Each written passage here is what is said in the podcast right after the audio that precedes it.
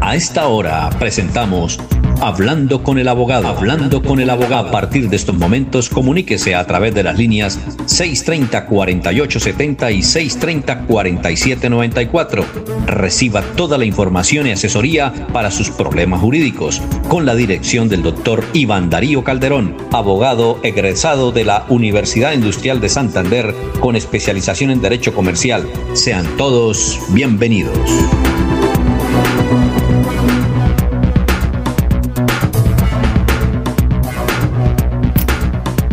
Muy bien, seguimos aquí con la información en Hablando con el Abogado. Los oyentes pueden marcarnos el 630-4870, 630-4794, también por el perfil de Radio Melodía. Eh, y desde luego por el perfil de Alfonso Pineda Chaparro de Radio Melodía nos pueden escribir de una vez ahí lo que ustedes quieran y también por el perfil mm, de Alfonso Pineda Chaparro a través del Messenger. Ahí no salen el mensaje ni el nombre de quien envía. El doctor eh, Iván Calderón tiene el teléfono libre a partir de las 8 de la mañana, de lunes a viernes a partir de las 8 de la mañana, porque 7 y media, 8 está en el programa. Es el 300, el número 7, 4S6 y 37. Lo llama muchísima gente. Semana pasada que tuvimos la oportunidad de hablar con el doctor en su oficina, eso, decía, conteste, conteste, conteste, porque la gente lo, lo llama mucho. Eh, la oficina de él, del doctor Iván Calderón, en la calle 34, número 1049, oficina 306, edificio Rovira Plaza. Los oyentes a lo largo del día nos envían muchos, muchos mensajes para que le preguntemos al doctor. Bueno, eh, doctor Iván Calderón, tenga usted muy, pero muy buenos días. Lo escuchamos y lo escuchan los oyentes de Radio Melodía para eh, el tema de hoy y además para las tareas que seguramente eh, tiene para hoy cumplirlas a nuestros, eh, a nuestros amigos que han llamado.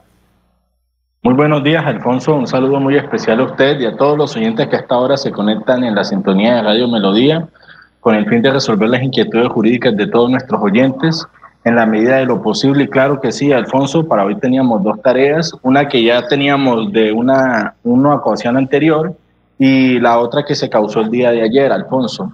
Eh, respecto al tema de las solicitudes para sellamientos de establecimientos de comercio y cuestiones afines, Alfonso, en el municipio de Girón, según eh, la información que me suministraron, esa cartera está a cargo de la Secretaría de Gobierno, ¿sí? Para, digamos, ya resolver también esa inquietud que estaba eh, desde unos días atrás.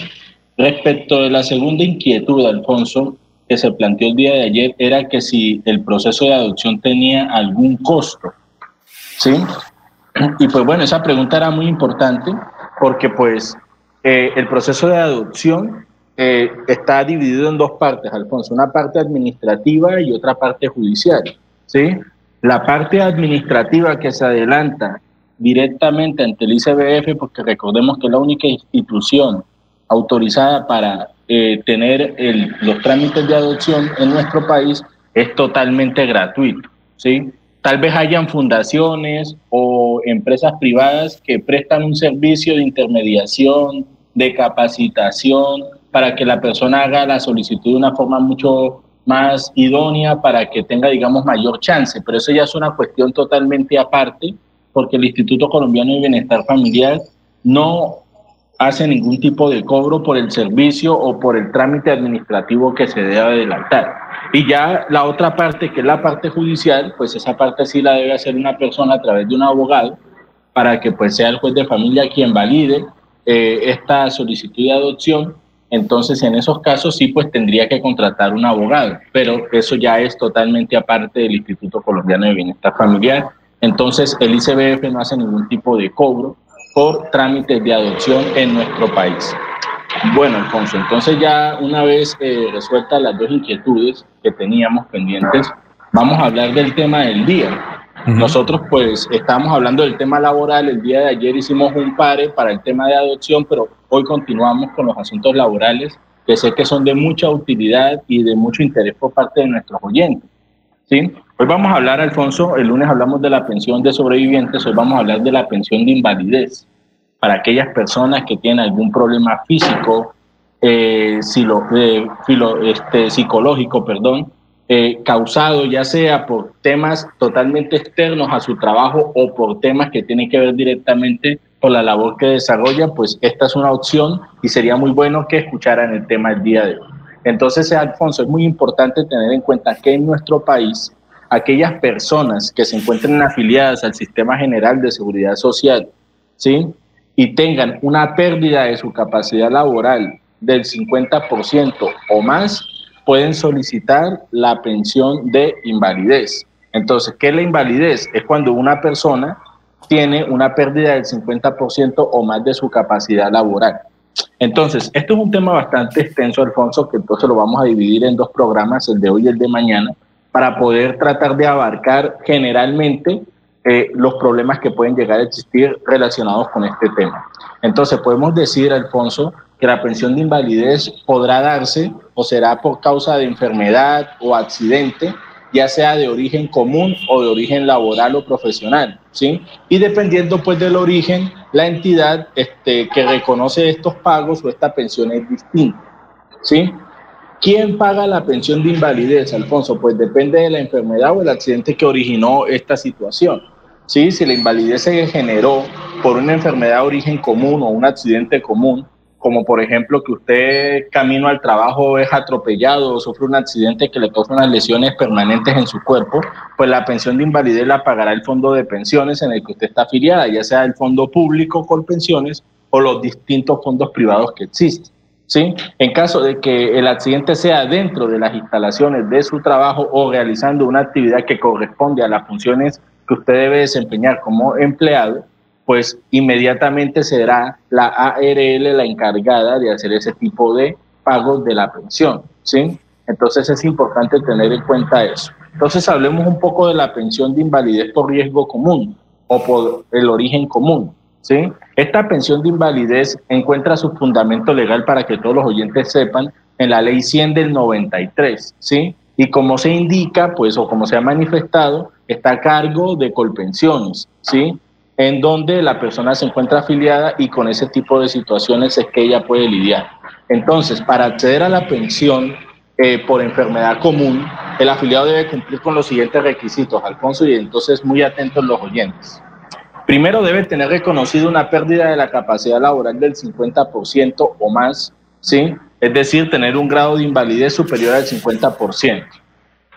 Para personas que son mayores de 20 años de edad, Alfonso, aparte de tener la pérdida del 50%, se requiere haber cotizado como mínimo 50 semanas dentro de los últimos tres años inmediatamente anteriores a la fecha en que se causó pues, la invalidez. Entonces, esto es muy importante porque hay personas que desgraciadamente dejan de cotizar y sufren un accidente grave y si dentro de esos tres años no han cotizado siquiera 50 semanas, Alfonso, que son en realidad un año, ¿sí? Un año, o sea, un, año de cotización en los últimos tres años, no podría en teoría pensionarse por invalidez a pesar de tener una pérdida de más del 50%. ¿sí? Entonces esto es muy importante tenerlo en cuenta. Para personas que son menores de 20 años y tienen pues una pérdida de la capacidad laboral superior al 50%, no se les exige 50 semanas sino haber cotizado 26 semanas en el último año, previo a la fecha pues en que se causó el accidente que generó pues la invalidez. Entonces, finalmente, Alfonso, cuando el afiliado haya cotizado por lo menos el 75% de las semanas mínimas requeridas para acceder a la pensión de vejez, en este caso, como son 1.300, Alfonso, son 975 semanas. Entonces, para aquella persona que, haya, que ya tenga 975 semanas, eh, solamente le pedirán que haya cotizado 25 semanas en los últimos tres años. Entonces acá, Alfonso, podemos ver que hay una claridad respecto de los requisitos para acceder a la pensión de invalidez. Tener una pérdida superior al 50% y estar en una de estas situaciones. Si es una persona mayor de 20 años, tener 50 semanas en los últimos tres años cotizadas. Si es menor de 20, 26 semanas en el último año.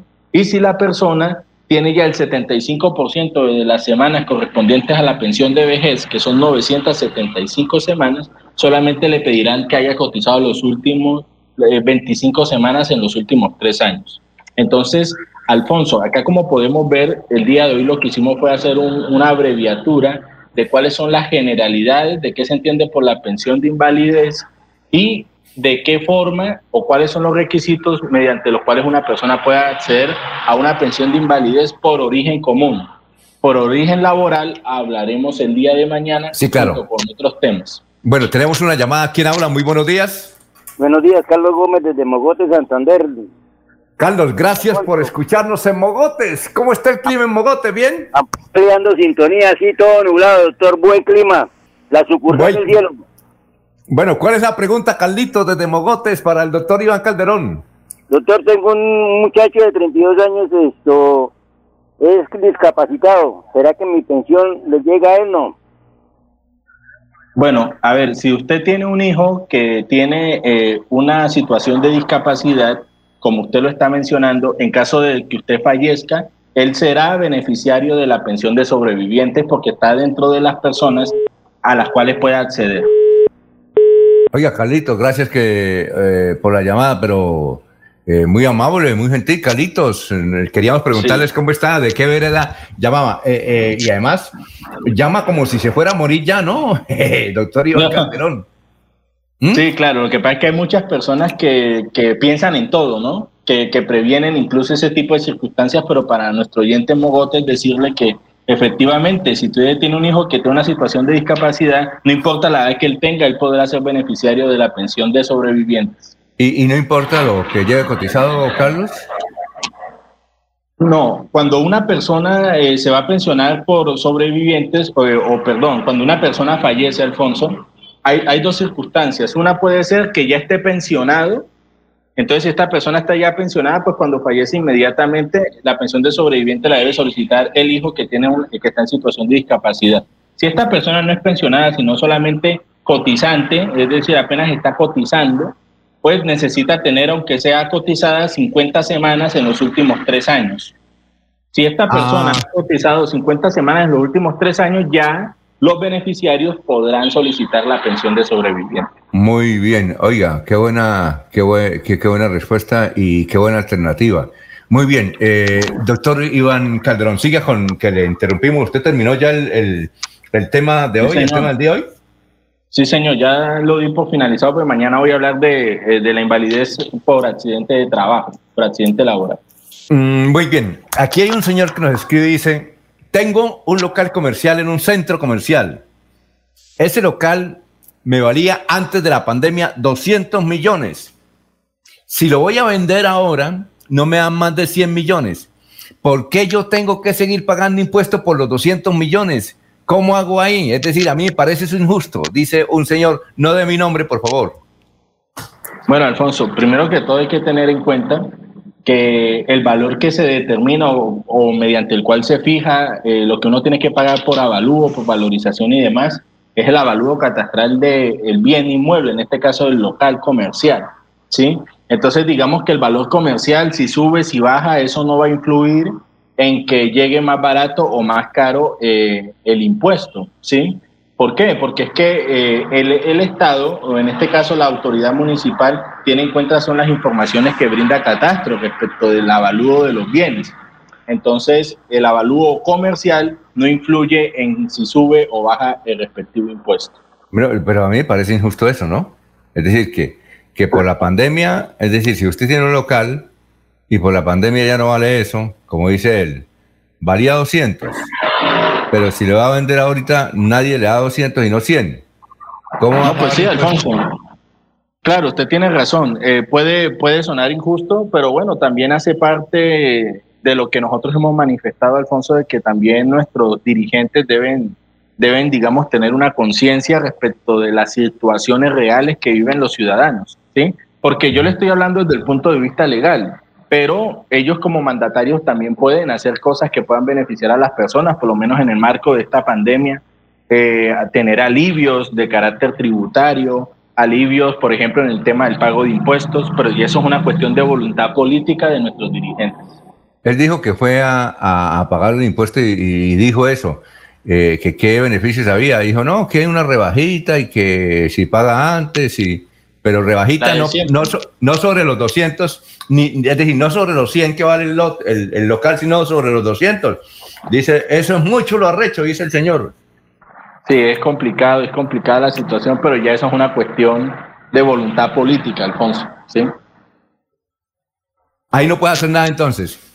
No, porque, o sea, es lo que tienes que pagar de pronto dentro de las fechas para que le den las rebajas que le están manifestando, pero hacer una cosa más allá de eso, no, porque pues eso es lo que se estableció por mandato y no se puede, digamos, desconocer la ley en ese sentido. Mi hija, dice aquí la señora, a mi hija le dieron una beca para Irlanda, o sea, para Irlanda, y entre los documentos raros que nos pidieron el certificado de vecindad, ¿Dónde lo dan? He averiguado en la notaría, ya no saben. A ver si el doctor me puede ayudar. Bueno, Alfonso, los certificados de, vecindad, ¿sí? Eh, si no estoy mal, lo pueden eh, dar eh, el presidente de la Junta de Acción Comunal, ¿sí? Del barrio en donde ella está ubicada. O también en algunos municipios la respectiva autoridad de policía, ¿sí? son las entidades que yo conozco que han certificado eh, este certificado de vecindad, que incluso también lo piden mucho, Alfonso, para las personas que aspiran a cargos públicos, ¿sí? Tener un certificado de vecindad que demuestre que efectivamente esta persona reside en la ciudad en la que va a presentarse para el respectivo concurso. Entonces, de tener conocimiento son en, esas dos, en esos dos lugares. El presidente de la Junta de Acción Comunal y en algunos municipios las inspecciones o las autoridades de policía. Oye, hasta ahora sé que existía el certificado de vecindad, eso sí yo no sabía. certificado de vecindad, ¿no? Increíble, ¿no?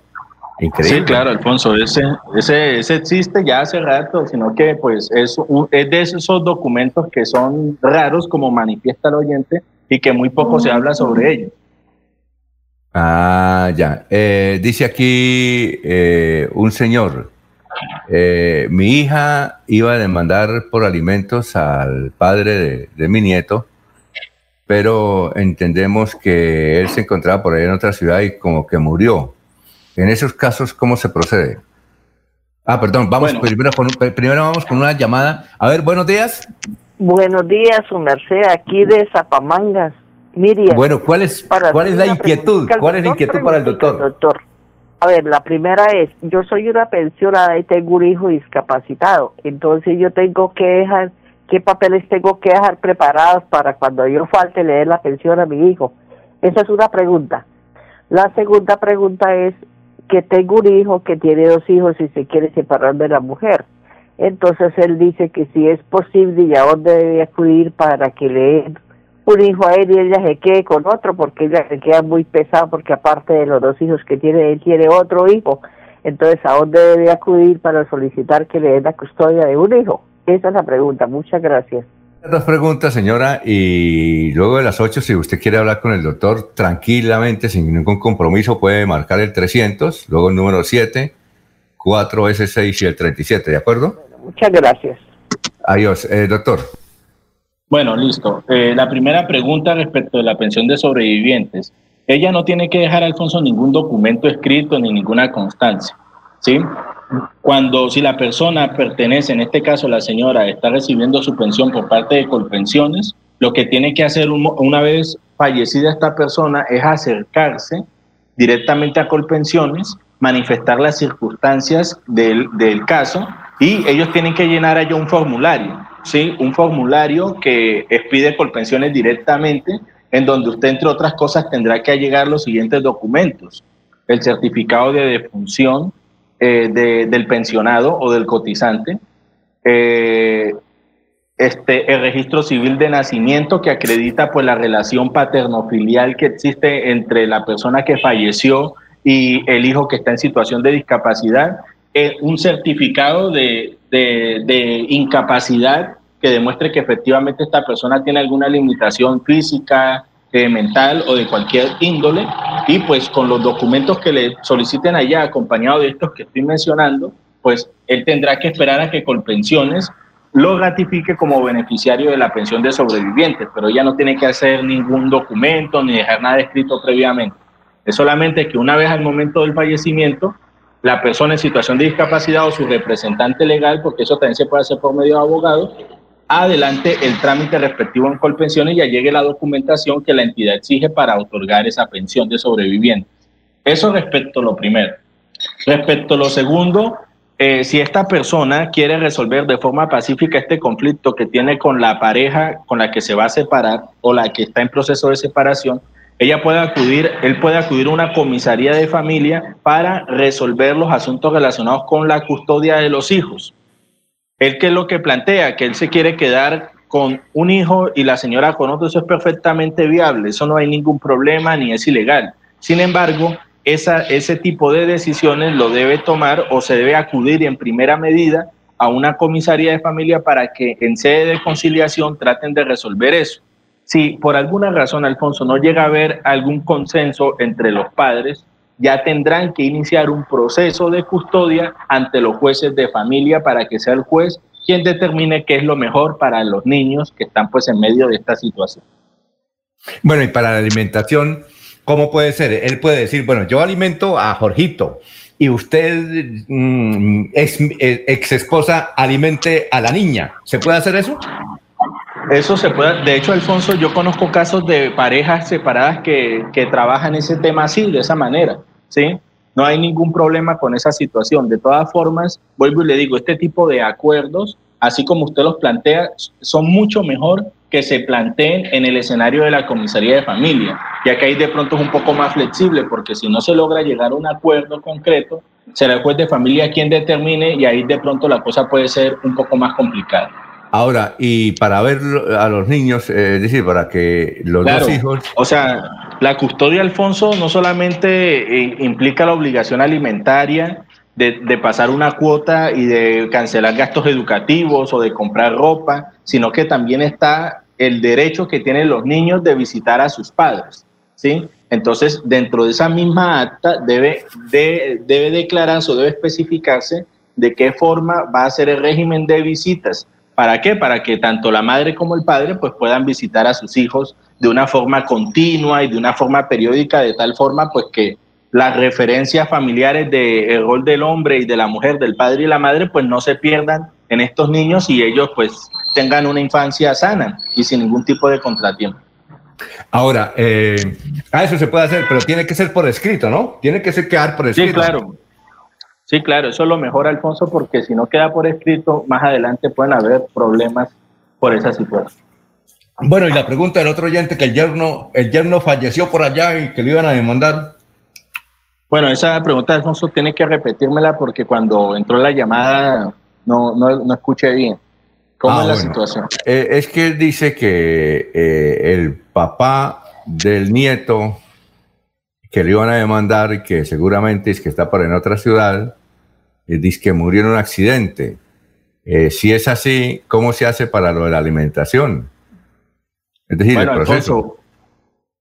ahí el tema está en que, pues, al haber un, al fallecer uno de los padres, pues tanto la custodia como la patria potestad y demás derechos recaen única y exclusivamente en el padre sobreviviente. ¿Sí? Entonces ahí digamos que la situación se complica porque uno está acostumbrado a pedirle alimentos al, al, al excónyuge o a la persona con la que uno tuvo el hijo, pero al, al no estar esa persona, pues inmediatamente todos los derechos recaen sobre una, ¿sí? Habría que mirar de pronto la jurisprudencia, a ver si hay alguna posibilidad de que se le pidan alimentos a los abuelos en ese caso, ¿sí? Cosa que de pronto yo en estos momentos no estoy seguro. Y yo mañana pues podría dar esa respuesta, pero en teoría lo que yo podría decirle en estos momentos es que al fallecer uno de los padres, pues la responsabilidad queda única y exclusivamente en el padre sobreviviente. Y pues no habría lugar a pedir alimentos a nadie porque pues la persona a la que se le tenía que pedir por derecho eh, ya no existe.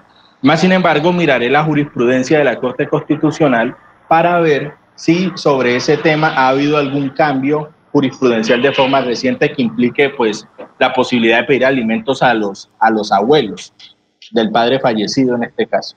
Ahora, si el muchacho tenía bienes, ¿ah? Ah, claro, claro, o sea, hay que tener en cuenta algo. O sea, si, este, si la persona que fallece tiene bienes, se debe iniciar una sucesión inmediatamente. Y al iniciarse la sucesión, Primero, la, pareja de él tiene derecho al 50% de los bienes que se construyeron en, el desarrollo de la sociedad conyugal y los bienes eh, demás van a quedar en, cabeza del heredero. ¿sí? Si el heredero es menor de edad, pues será la madre de él quien administre esos bienes hasta que esta persona cumple la mayoría de edad. Entonces esa también es otra situación que hay que mirar, porque si la persona dejó bienes, pues se supone que ella debe hacer una buena administración de los bienes que le quedaron a su hijo para que pues no tenga ningún problema económico en el futuro. Ah, bueno, doctor Iván Calderón, sus redes sociales antes de despedir. Sí, claro, Alfonso, me pueden ubicar en, en Iván Calderón, abogado en Facebook y en Instagram, me pueden seguir, ahí están todos los programas eh, ubicados de forma cronológica para que las personas, si se perdieron alguno, lo puedan escuchar después. Y pues nos pueden llamar ahorita después de las 8 para estos temas jurídicos de derecho de familia, de derecho laboral y de cualquiera que ellos tengan, con mucho gusto los atenderemos en nuestra oficina con el mayor cariño y pues con el fin de resolver su problema jurídico. Y gracias, doctor. Nos, nos vemos mañana y ustedes sigan en melodíaenlínea.com y 1080m. Adiós. Los invitamos a una próxima emisión de este su programa Hablando con el abogado. Hablando con el abogado. Comuníquese durante todo el día con el doctor Iván Darío Calderón al celular 300 766 6637 300 766 6637. Agende su cita y reciba la solución a su problema jurídico. Gracias por la sintonía.